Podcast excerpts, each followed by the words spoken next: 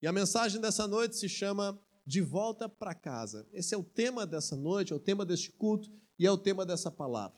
Eu quero começar essa noite dizendo algumas coisas a meu respeito, a respeito da minha família, que vão estar fazendo sentido com aquilo que nós vamos aprender de Deus. Eu não sei se vocês todos sabem, mas Camila e eu somos casados já há 16 anos e nós temos muita alegria, nós temos um hobby que gostamos muito de viajar. Nós gostamos muito de viajar. Nós não temos condição de viajar tanto quanto gostaríamos, mas nós sempre que pudéssemos, estávamos planejando, estávamos investindo, economizando, estávamos preparando momentos de viagem. Então, graças a Deus, nós pudemos aí, de forma organizada, conhecer já alguns lugares aqui no nosso estado, alguns outros estados do nosso país maravilhoso, alguns outros países nesse mundo, e sempre são momentos incríveis que marcam a nossa história como família, como casal, esses dias em que nós conseguimos ter algumas férias, conseguimos ter algum final de semana, alguns dias de lazer, e que Deus nos agracia em que possamos conhecer novos lugares. Esse é o nosso maior hobby. A gente descansa se cansando por meio de viagens. Essa é a nossa maior alegria na nossa família. E quando nós passamos o tempo com esse hábito, praticamente uma vez por ano a gente tenta de alguma forma viajar. Essa semana mesmo nós proporcionamos um, um momento de confraternização aqui para todos os nossos líderes de célula. E sabe o que, que nós fizemos na confraternização? Nós viajamos, nós fomos ali para a Serra Gaúcha, no caminhos, nos caminhos de pedra, em Bento Gonçalves, e tivemos uma experiência extraordinária que eu tenho certeza marcou a vida de todos que estiveram presentes.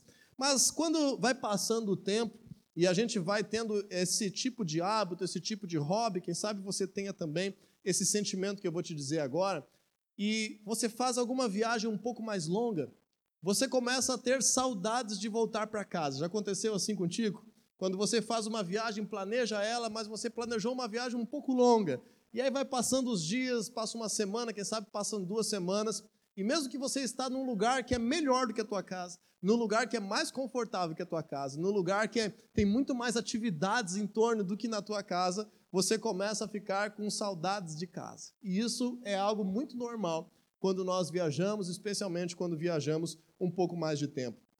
E quando por acaso você tem uma experiência de estar num outro país, mesmo que o outro país seja mais desenvolvido, mesmo que o outro país tenha uma língua mais legal, mesmo que você tenha lá é, comidas diferentes para provar, quando a gente coloca os pés de novo na nossa nação, com pessoas que falam a nossa língua, com a cultura que a gente conhece, com as leis que a gente conhece, a gente sente algo tão especial que é como se nós estivéssemos chegando em casa. Quando você, por exemplo, se você já teve uma experiência de viajar para outro estado, fazer um pacote de férias com a tua família, para o Nordeste, para o Rio de Janeiro, para Foz do Iguaçu, para algum lugar em outro estado, e você aterriza novamente então em Porto Alegre, eu sempre tenho dentro de mim um gostinho assim, quando eu chego em Porto Alegre, e eu digo assim: agora eu estou em solo gaúcho, agora eu cheguei em casa. E aí então a gente pega todo aquele cansaço de viagem, pega a mala e vai para o carro, ou chama um transporte, ou alguém nos busca, então, de repente, a gente atravessa aí a divisa da cidade, chega aqui na cidade de Viamão, que é a nossa cidade, a cidade em que nascemos, há alguns anos moramos fora, mas agora estamos aqui de volta já há alguns anos também. E quando nós chegamos em Viamão, eu sinto algo ainda mais especial. Eu digo, agora eu estou na minha cidade. e depois que estamos dentro da nossa cidade, depois de um tempo fora, quando a gente chega em casa e chega na nossa casa de volta e pode ir lá fazer um carinho no cachorrinho, acender a luz, ver como é que tá as coisas dentro de casa. Aí nós sentimos completamente aquele sentimento de volta. Agora sim eu estou completamente em casa. Então o que eu quero dizer para você é que viajar é muito bom, mas voltar para casa é melhor ainda. Diga aí para a pessoa que está do seu lado, diga assim, viajar é bom. Mas fala assim para ela, mas voltar para casa é melhor ainda. Eu quero te contar agora uma outra experiência. Uma outra experiência. Quando eu tinha 20 anos de idade, eu já estava casado. Já estava casado há alguns meses e casei com 19 anos. Naquele mesmo ano, completei 20 anos, estava trabalhando, mas estava trabalhando ainda como um estagiário numa empresa, numa indústria, e me surgiu uma oportunidade arrojada, uma oportunidade bastante arriscada. E eu fui me arriscar profissionalmente e fui ser auxiliar de consultoria industrial. Era cidadão viamonense, nascido, criado, estudado, casado, tudo aqui em Viamão e ao redores. E eu fui então ser auxiliar de consultoria industrial na cidade de Capitão Leone das Marques, no Paraná. Alguém conhece essa cidade? O nome é grande, mas a cidade é pequena. Tem alguns habitantes lá, dizem que quando a gente chegou lá, diz que é uma cidade primeira, porque se você engatar a segunda no carro, acabou a cidade. É uma rua assim principal e algum, algumas quadras para os lados. Cidade muito pequenininha, mas tínhamos lá uma indústria que estava disposta a nos contratar. Eu estava junto com um consultor industrial e fui lá trabalhar. E eu estava recém-casado, casado há alguns meses, era jovem, e mesmo que eu gostava muito de viajar, Lá naquele lugar eu estava na companhia de alguns colegas que eu conhecia. Tinha esse colega que foi junto comigo daqui para lá, que eu estava prestando serviço para ele. Tinha companhia de pessoas que eu conhecia, tinha alguma amizade. Tinha uma casa, uma casa que era maior do que a casa que eu morava aqui em Viamão, mais aconchegante, mais confortável. Nós tínhamos um carro que a empresa colocou à nossa disposição. Nós tínhamos mercado que era só comprar o que quisesse para comer dentro de casa, que estava autorizado pela empresa, nosso sustento, nossa subsistência. Tínhamos um trabalho novo e diferente, mas imagine só agora. Três semanas depois que eu estava lá naquela cidade, que eu não conhecia ninguém, uma cidadezinha bem pequenininha, com alguns amigos distantes morando junto numa mesma casa, eu estava em casa, mas eu jamais consegui me sentir em casa. E aí eu me lembro que a minha esposa estava estudando ainda, porque ela casou mais jovem do que eu, porque a gente tem uma diferença de idade, e ela ainda estava estudando, estava no final do ano, e agora ela terminou os seus estudos, e eu me lembro que, não sei se os jovens vão conhecer agora uma palavra que eu vou falar, chamada orelhão. Alguns jovens conhecem essa palavra, não sei se vocês conhecem. Que no Rio Grande do Sul nós conhecemos essa palavra orelhão, porque era mais ou menos o símbolo de um telefone público, que quase toda esquina existia um orelhão. Eu não sei se existe ainda. Existe ainda orelhão, gente? Tem ficha de orelhão ainda? Acho que não existe mais nada disso. Mas na época não existia é, WhatsApp, a ligação interurbana era muito cara, então eu fui no, no armazém, comprei umas duas fichinhas de orelhão. Tarde da noite, coloquei a fichinha naquele orelhão na cidade de Capitão Leone das Marques, no Paraná, aquela grande cidade que eu estava trabalhando. E eu liguei para minha esposa e eu disse para ela assim: será que teria como tu vir para cá? E ela entendeu rapidinho o que, que eu estava sentindo, o que, que eu estava querendo dizer. E prontamente, então, ela tinha terminado os estudos já, nós éramos recém-casados há alguns meses. Ela pegou o ônibus aqui em Porto Alegre, viajou 11 horas durante a noite e chegou lá. E aí, quando ela chegou lá, aí mudou todo o ambiente que eu estava vivendo. Quando ela chegou lá, ela morou comigo na mesma casa. Eu estava continuando prestando serviço para a mesma empresa tinha as mesmas pessoas ao meu redor, mas quando chegou a pessoa que eu mais amava e que fazia parte da minha família que eu havia constituído, mesmo naquele lugar estranho, agora eu comecei a me sentir em casa. E é isso que eu quero que você consiga entender com essa minha introdução, com essa meu, esse meu compartilhamento de experiências que por vezes nós frequentamos lugares, e esses lugares nós podemos até dizer que são como casas. Nós podemos dizer que a empresa está sendo aconchegante e causando um ambiente muito legal de convívio, como se fosse em casa. Por vezes nós temos aí algumas empreitadas e vamos residir em algum lugar a trabalho, como eu já tive outras experiências também, ter que ficar num hotel, ter que ficar numa pousada, ou ter que ficar em algum lugar, e esse lugar se chama de casa. Mas se nós não temos junto conosco pessoas que de fato façam parte da nossa família, pessoas que de fato nós amamos de todo o coração, que possamos ser transparentes, que possamos ser nós mesmos, que possamos estar à vontade, por mais que esse lugar se chame casa, nós nunca nos sentiremos de fato em casa. Então, quando nós entendemos isso, nós vamos para a Bíblia e nós aprendemos que a casa é o lugar aonde a família se reúne. Diga assim comigo: a casa é o lugar da família. Então, aonde estiver a tua família, vai se tornar a tua casa. E, logicamente, existe algum senso de pertencimento, de localização, de outros fatores. Como eu te disse, mesmo quando viajamos em família, às vezes nos dá uma vontadezinha de voltar para casa, mas se você está em família, qualquer lugar pode se tornar ali, no convívio da tua família, a tua nova casa. Quando nós nos mudamos, por exemplo, quem sabe o Daniel hoje aqui deu um testemunho de uma mudança, você pode ter tido também uma experiência dessa. No início a gente estranha aquele lugar novo, mas se a família está lá com você, logo, logo, aquele lugar começa a se tornar de novo a tua casa. Aqui na igreja também nós passamos por esse processo. Nós fomos igreja há alguns anos, apenas no pavilhão do lado. E agora nós estamos aqui nesse pavilhão, nos primeiros cultos, nos primeiros meses, pareceu um lugar estranho, parecia que nós não estávamos na nossa casa, no lugar onde a nossa família espiritual se reúne. E quando nós pertencemos a esse lugar junto com as pessoas que fazem parte da nossa família, hoje nós já nos sentimos aqui em casa. Então diga aí para a pessoa que está do teu lado hoje, assim, diga assim para ela: sinta-se em casa. Sinta-se em casa. Você está hoje aqui junto com a tua família espiritual. A tal ponto de que a Bíblia, no Novo Testamento, ela usa a mesma palavra para casa no Novo Testamento, a Bíblia às vezes traduz essa mesma palavra como família. Então, família é sinônimo de casa. E a primeira coisa que eu quero estar dizendo hoje para ti sobre esse assunto é que, diante de tantas casas que existem nesse mundo, diante de tantas casas que tem no teu bairro, Diante de tantas casas que você passa durante o dia, qual é a casa que te espera?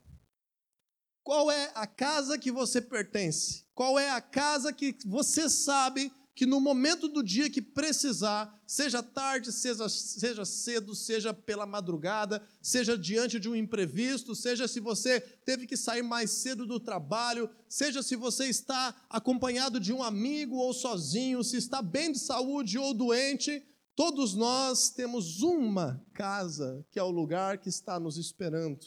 E aí eu te pergunto hoje, qual é a casa que te espera?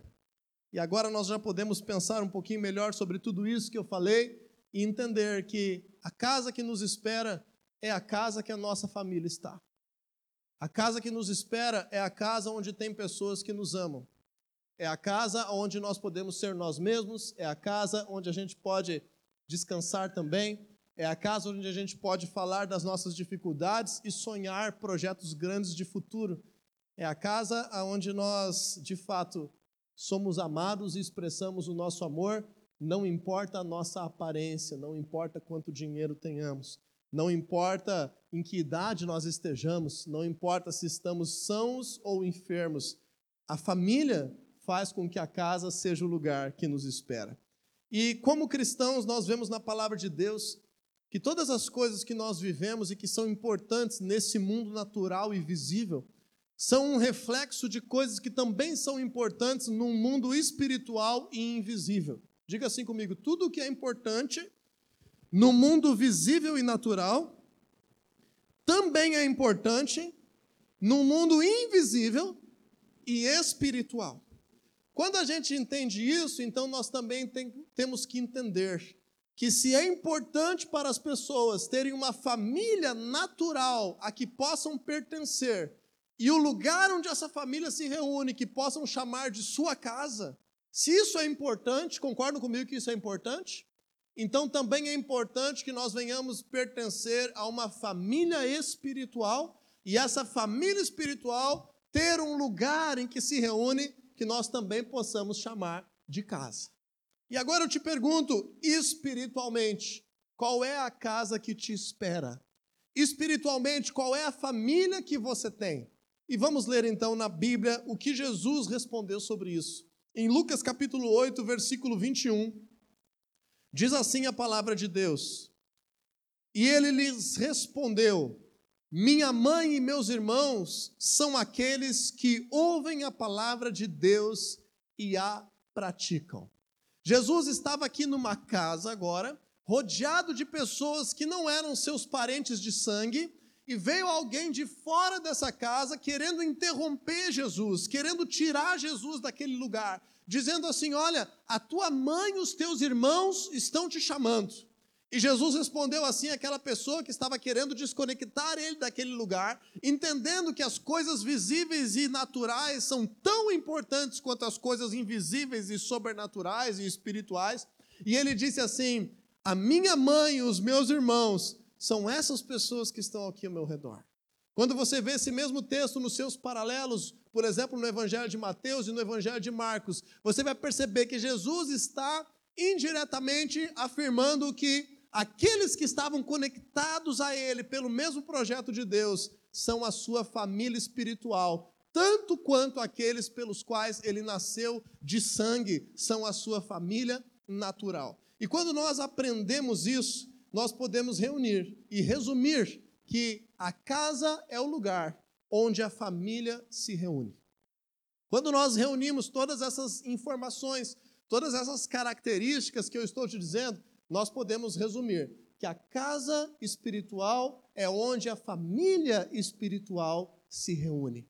E não é à toa que nós estamos falando nesse assunto, não é à toa que o nome que nós temos como igreja local aqui, diante de tantas igrejas que fazem parte do corpo de Cristo, nós temos uma identidade muito forte. E o nome dessa igreja local, como é que chama, pessoal?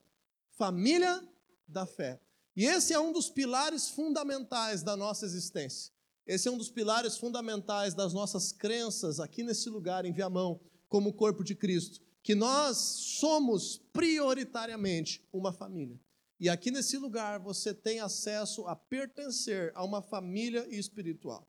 Existem muitos pregadores na atualidade que estão falando contra as igrejas, chamar esse lugar de igreja, chamar esse lugar de casa de Deus. Claro que no dicionário em português o lugar onde alguém se reúne para praticar a sua crença religiosa pode ser chamado de igreja, então não tem problema nenhum nós dizer que vamos à igreja. Mas também é claro que, biblicamente, nós entendemos que a igreja são as pessoas e não somente o lugar. Se esse lugar estiver vazio de pessoas, se esse lugar não estiver a tua presença aqui semanalmente, não for frequentado, causando reuniões que tornem esse lugar uma igreja, esse lugar pode deixar de ser uma igreja. Mas quando esse lugar é um lugar característico em que nós viemos aqui continuamente, periodicamente nos reunirmos, nós podemos biblicamente sim dizer que esse lugar é a tua referência como família espiritual para a casa de Deus. Vamos ver na Bíblia isso? Eu vou ler vários textos da Bíblia hoje.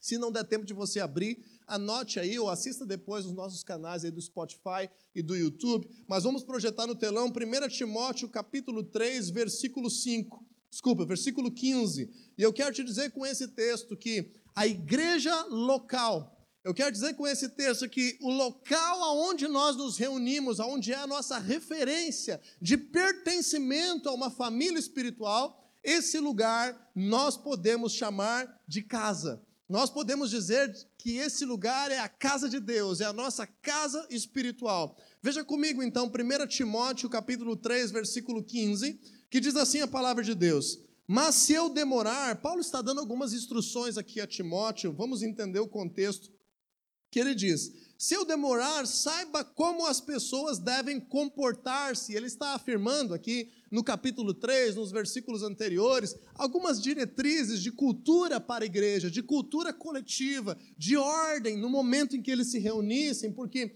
eram implantadas igrejas nas mais diversas culturas e agora ele tinha que orientar, como líder desse, desse povo, dessa comunidade que se formava, algumas diretrizes de comportamento para aquele ambiente fosse saudável. Mas o que eu quero te fazer e chamar a atenção aqui é que ele está dizendo comportar-se aonde, pessoal? Versículo 15: na casa de Deus, que é a igreja do Deus vivo, coluna e fundamento da verdade. Então, aqui, esse lugar em que nós estamos reunidos é uma das instâncias aonde você pode se sentir em casa com a tua família espiritual. Um outro lugar um pouco menor, que é uma segunda instância que você pode se sentir em casa, é porque nós, por exemplo, como família da fé aqui, se você tem sido gerado aqui neste lugar, tem algum pertencimento aqui neste lugar, se hoje Deus está te chamando para voltar a conviver neste lugar, nós também somos uma igreja em células. E as nossas células são pequenos grupos de cristãos que se reúnem em locais menores. Porque nós cremos que o Senhor Jesus disse na Sua palavra: quando dois ou três se reunirem em meu nome, no lugar onde dois ou três se reunirem no meu nome, eu estarei presente ali no meio deles. Então, quando nós nos reunimos numa casa que nós chamamos de célula, essa reunião, e existem ali no mínimo dois ou três cristãos que estão se reunindo em nome do Senhor Jesus para adorá-lo, para agradecê-lo, para cantar louvores a Ele, para ensinar uns aos outros, para aconselhar uns aos outros, para orar uns pelos outros, nós também podemos dizer que, numa segunda instância, cada célula, em cada casa, se torna ali uma casa espiritual que nós podemos pertencer, com a nossa família espiritual. E agora o Senhor Jesus também nos ensina algo ainda maior, ainda mais profundo, quando ele promete em João capítulo 14 que ele quer habitar dentro de nós. Diga assim comigo: o Senhor Jesus, por meio do seu espírito, quer habitar na minha vida. E o Senhor Jesus diz que ele quer fazer morada em nós. Em João capítulo 14, versículo 23, o Senhor Jesus afirma que o Espírito Santo viria e por causa da presença do Espírito sobre toda a terra, quando nós amássemos a Deus de verdade, daqui a pouco nós vamos ler lá, ele viria e se manifestaria, e tanto o Pai, quanto o Filho, quanto o Espírito Santo fariam parte da nossa vida, habitariam em nós. Então, numa terceira instância, cada um de nós também podemos nos tornar a nossa casa espiritual. E por isso ser uma verdade bíblica, muitas pessoas têm entendido a coisa do avesso. Muitas pessoas têm entendido esse princípio ao contrário, dizendo assim: eu sou casa de Deus e eu estou bem com Deus e eu obedeço a Deus, eu creio em Deus, eu temo o Senhor e eu vou ser igreja onde eu estiver sozinho eu posso ser suficiente, ser completo e ser igreja. Você lembra que eu falei para você que quando a gente viaja, nós temos algumas instâncias diferentes que a gente se sente em casa? Quando a gente pisa o pé de volta no Brasil, a gente se sente em casa. Quando a gente está em outro estado e pisa o pé de novo no Rio Grande do Sul, a gente se sente um pouco mais em casa. Quando a gente chega na nossa cidade, a gente se sente ainda mais em casa. E de fato, quando entramos dentro do nosso terreninho, na nossa casa, nós nos sentimos 100% em casa. Então agora deixa eu te perguntar: eu tenho como me sentir 100% em casa dentro da minha casa, na minha nação, no meu estado e na minha cidade, se eu continuar distante do meu país? Eu tenho como ter esse sentimento? Não. Eu preciso passar pelas outras instâncias também. Eu não tenho como me sentir em casa se eu não estiver na minha cidade. Eu não tenho como estar na minha cidade se eu não estiver no meu estado. Eu não tenho como estar em solo gaúcho se eu não tiver primeiro entrado na nação brasileira. Essas são instâncias que nos fazem aprofundar o sentimento de voltar para casa. E quando agora Satanás tem colocado essa mentira na mente de muitos cristãos, está dizendo o seguinte: você pode estar na tua casa morando a 3 mil quilômetros dela. Isso não tem como. Isso não é possível. E eu arrisco te dizer hoje que o maior contentamento de você estar se sentindo plenamente usado por Deus, conectado por Deus, você sendo casa de Deus, é quando você também está sendo discipulado por alguém. É quando você também está se reunindo num pequeno grupo. E quando você também tem o pertencimento a uma igreja local. Essas instâncias é que fazem a vida de fé de verdade proporcionar que você se sinta em casa, pertencendo a uma família e vivendo por um propósito. Então, a segunda coisa que eu quero te perguntar, a primeira delas foi qual é a casa que te espera. A segunda delas é se a tua casa está enfraquecida, como você faz para fortalecê-la? Como que a casa espiritual é fortalecida? Nós tivemos aqui essa semana a publicação de um Reels no Instagram da Família da Fé. Se você não segue ainda, vai lá no Instagram, coloca a Família da Fé, underline via mão, segue a igreja, segue os pastores. Nós sempre estamos postando muito conteúdo interessante para a tua vida de fé. E nós estivemos lá assistindo o Reels da pastora Camila, que ela disse que aquele ditado do cristianismo, que a brasa fora do braseiro, ela vai ter a tendência de se apagar. Você conhece esse ditado? Que a brasa fora da fogueira, fora do braseiro, fora do fogo, ela vai tender a muito mais rapidamente se apagar. Quando nós queremos viver como uma casa espiritual, isolados, é mais fácil de nós estarmos fortes ou é mais fácil de nós enfraquecermos, pessoal? É mais fácil de nós enfraquecermos. Mas não quer dizer que o fato de você estar presente aqui neste lugar semanalmente queira dizer que você está forte. Eu estou pregando para todos nós hoje aqui, no sentido de que nós temos que estar sempre avaliando como está a estrutura, a saúde da nossa casa espiritual. E agora eu quero ler mais alguns textos contigo na Bíblia. O primeiro deles está no livro de Hebreus, capítulo 10, lá no finalzinho da Bíblia, Hebreus 10, 25. Se não der tempo de abrir, anote, não tem problema. Vamos ler juntos uma instrução da palavra de Deus para nós. A casa espiritual de cada um, ela é fortalecida quando nós temos comunhão com a igreja local. Quando nós temos comunhão uns com os outros. Olha para a pessoa aí que está mais perto de ti, uma que você conhece aí, diga assim para ela: Eu preciso de ti para ser forte espiritualmente. Agora olha para trás aí, cutuca alguém do outro lado, quem sabe diz assim: Eu também preciso de ti para ser forte espiritualmente.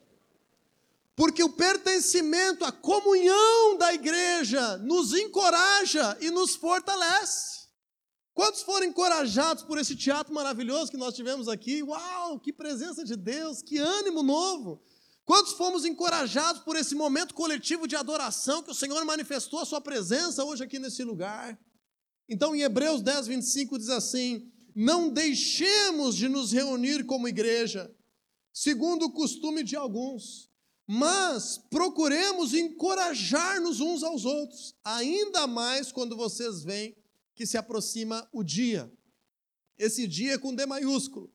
Era uma instrução para o povo dessa época, do dia em que haveria uma grande desolação sobre aquele povo que Jesus havia predito. Mas nós também podemos trazer esse dia com D maiúsculo na Bíblia como o dia da volta do Senhor Jesus, em que nós temos que estar fortes espiritualmente para que a nossa salvação venha prevalecer e nós venhamos estar inabaláveis depois de termos feito tudo. Mas também você pode traduzir esse dia por um momento como nós estamos vivendo hoje, um momento de alta nos combustíveis, um momento, quem sabe, que alguns estão enfrentando desemprego, um momento que alguns estão com a sua clientela reduzida, um momento de saída de uma pandemia mundial, um momento difícil, um momento de crise. Então, quanto mais nós estivermos enfrentando desafios na nossa vida, mais nós precisamos estar em comunhão com a igreja de Jesus Cristo. Mas nós precisamos estar em contato, encorajando uns aos outros, em discipulado, expressando amor, reunindo-nos, orando uns pelos outros, pertencendo à igreja do Senhor Jesus.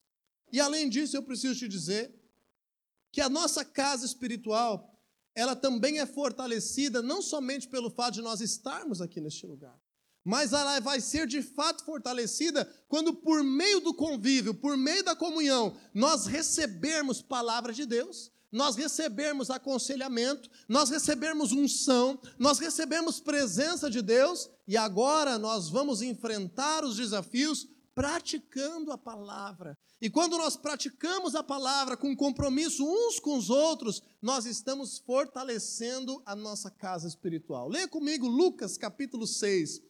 Vamos lá no Evangelho. Hoje nós vamos ter muitos textos, uma palavra diferente. Em Lucas capítulo 6, do versículo 47 até o 49, aonde nós vamos aprender que a nossa casa espiritual, ela é fortalecida quando nós praticamos a palavra de Deus. E aí deixa eu te perguntar, você tem lá no teu trabalho uma série de instruções que você tem que seguir. É mais fácil seguir essas instruções com um colega do lado e com o chefe na frente ou se deixarem você sozinho? Como é que é mais fácil você se policiar para seguir essas instruções?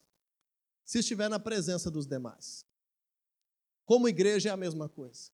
Muitas vezes a palavra de Deus se torna um desafio para nós cumprirmos, porque as tentações são muito mais fáceis. Os atalhos que Satanás coloca diante de nós são muito mais tentadores, muito mais prazerosos naquele momento, mesmo que vão nos trazer prejuízo. E às vezes a gente se emociona e acaba caindo na cilada do diabo. Então, para praticar a palavra de Deus, precisamos uns dos outros. Jesus diz em Lucas 6,47 o seguinte: Eu mostrarei com quem se compara aquele que vem a mim, ouve as minhas palavras e as pratica.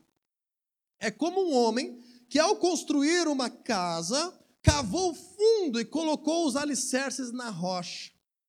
Quando veio a inundação, a torrente deu contra aquela casa mas não conseguiu abalar, porque estava bem construída. Mas aquele que ouve as minhas palavras e não as pratica, é como um homem que construiu uma casa sobre o chão, sem alicerces. No momento em que a torrente deu contra aquela casa, ela caiu e a sua destruição foi completa. Eu não desejo que a casa espiritual de ninguém venha ruir. Nós não queremos ver as pessoas sofrerem, mas nós sabemos que, biblicamente, nós passamos sempre, constantemente, por uma guerra espiritual. E se Deus quer salvar a tua vida da morte, é porque existe um reino de trevas. Satanás e seus demônios são reais na palavra de Deus e no nosso dia a dia e querem destruir as nossas vidas, a nossa existência e o projeto de Deus para nós. Se nós estamos sendo convidados a ser salvos pela palavra de Deus, isso quer dizer que se nós estamos longe de Deus, nós estamos em perigo. Nós estamos debaixo de projetos malignos nós estamos debaixo de cegueira, nós estamos a, sujeitos a todo tipo de coisa para nos fazer mal.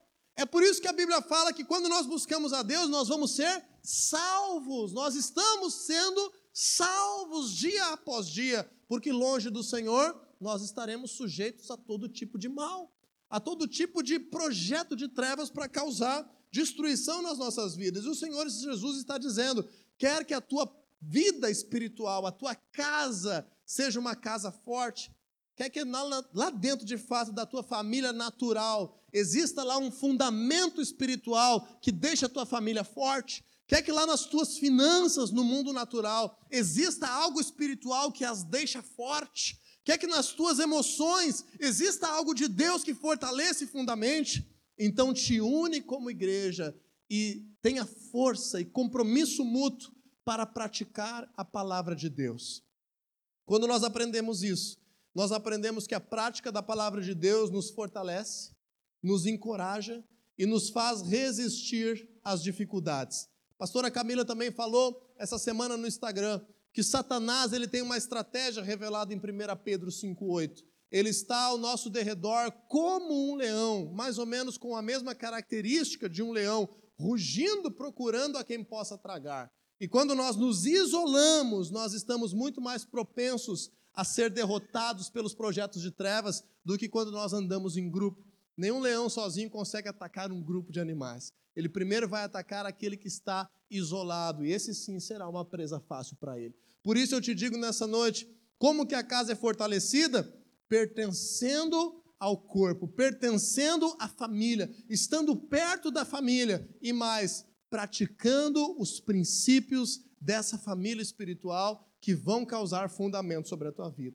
E a última pergunta que eu tenho para fazer hoje para ti é a seguinte: se estivermos distantes, qual é a chave para nós voltarmos para casa?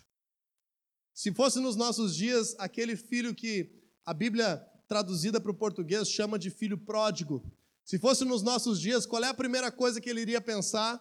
O pai deve ter trocado as chaves da casa. O pai deve ter trocado a senha do portão. O pai deve ter mudado o cadeado de casa. Como que eu vou fazer para entrar em casa? Alguém aí já passou por isso? Algum adolescente arteiro que aprontou, saiu de madrugada, o pai ficou bravo, chegou lá, estava o cadeado trocado. E agora, meu Deus, o que vai acontecer? Vejo sorrisos, cotovelos indiretas. Quando nós aprendemos isso, nós precisamos saber entender qual é a chave para você voltar para casa. E a chave para você voltar para casa, o segredo para você voltar para casa do Pai, seja no pertencimento maior, aqui nesse lugar como igreja local, seja para você voltar para a tua célula sem ter vergonha nenhuma, sem ter culpa nenhuma, pelo contrário, estando lá com pertencimento, estando lá crescendo, seja a chave para você voltar a se sentir casa espiritual do Espírito Santo de Deus, estar de bem com Deus. A chave é a mesma que abre as portas de todas as instâncias dessa casa. Está escrito em Colossenses capítulo 3, versículo 14. Abre lá comigo em Colossenses 3,14, mais para o finalzinho do Novo Testamento, um livrinho pequenininho, a carta que o apóstolo Paulo escreveu à igreja de Colossos, da região ali, junto com, a, com outras igrejas que ele escreveu na Galácia. Em Colossenses 3,14, tem algo muito especial que está escrito aí na palavra de Deus. Então eu te digo, Não importa o que tenha acontecido no passado. Não importa se você simplesmente se distanciou por se distanciar. Não importa se alguém causou isso. Não importa se você se decepcionou ou se a vida aconteceu e você acabou se afastando. Lembre que na história do filho pródigo tinham dois filhos e os dois estavam perdidos. Aquele que estava longe fisicamente, mas também tinha um outro que estava de corpo presente e também estava se sentindo perdido. E talvez Deus esteja falando com esses dois tipos de filhos aqui nessa noite. Em Colossenses 3,14, o apóstolo Paulo escreve assim no finalzinho do versículo: Revistam-se do amor. O amor é o elo perfeito. Em outra tradução, diz que o amor é o vínculo da perfeição. Você lembra no final da nossa encenação aqui do filho pródigo que o amor foi o que causou de novo o pertencimento à casa. O amor é o que fez aqueles dois se unirem. E que tipo de amor nós estamos falando? O amor de Deus por nós o amor de Deus que nós precisamos aceitar receber de uma forma invisível e espiritual, e esse mesmo amor de Deus que nós precisamos aceitar, compartilhar e receber como igreja de uma forma visível e natural. Por isso, Jesus fala que toda lei se resume em dois mandamentos: amar a Deus de todo o coração, de toda a tua alma, com todo o teu entendimento, de todas as tuas forças, e o segundo, amar o teu próximo como a ti mesmo. O amor, tanto recebido de forma invisível e espiritual da parte de Deus, crendo em Jesus que nos salva, que nos tira desse projeto de trevas, mas agora o amor que nos desarma, o amor que vence a vergonha, o amor que nos faz pedir perdão, liberar perdão, receber perdão, o amor que nos faz vencer todo tipo de barreira, de julgamento, de crítica e que no mundo natural e visível, como igreja, é o amor que é a chave para nós voltarmos para casa. Quando nós aprendemos isso, eu gostaria de te fazer entender, como eu disse, João 14, 23, não precisa ir para lá, fique em Colossenses comigo, nós vamos ler um pouquinho mais esse texto. O Senhor Jesus afirma lá no livro de João: Aquele que me ama, obedece a minha palavra, eu virei e habitarei nele o Pai virá e habitará nele. No mesmo contexto, em João 14, ele está dizendo: o Espírito Santo virá e fará morada nele. Mas esse, essa chave, esse pertencimento, essa casa espiritual de Deus, ela só é validada quando nós vivemos aquilo que é importante espiritualmente, nós também vivemos de forma natural. E agora vamos ler para terminarmos o contexto de Colossenses 3, Acompanhe comigo a partir do versículo 12, por gentileza. Se você não tem Bíblia, vamos projetar no telão até o verso 17.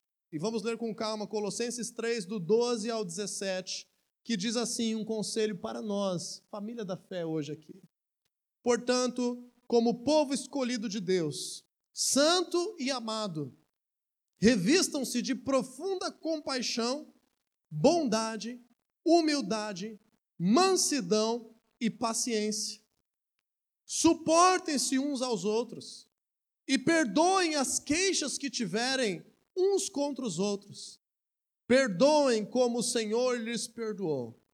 Acima de tudo, porém, revistam-se do amor, que é o elo perfeito. E que a paz de Deus seja o juiz no seu coração. Visto que vocês foram chamados para viver em paz. Vocês foram chamados para viver como membros de um só corpo e sejam agradecidos. Habite ricamente em vocês a palavra de Cristo. Ensinem-se, aconselhem-se uns aos outros com toda sabedoria e cantem salmos, hinos, cânticos espirituais com gratidão a Deus em seu coração. Tudo o que fizerem, seja em palavra, seja em ação, façam em nome do Senhor Jesus, dando por meio dele graças a Deus Pai. Esse lugar aqui só é casa de Deus se os filhos de Deus estiverem reunidos.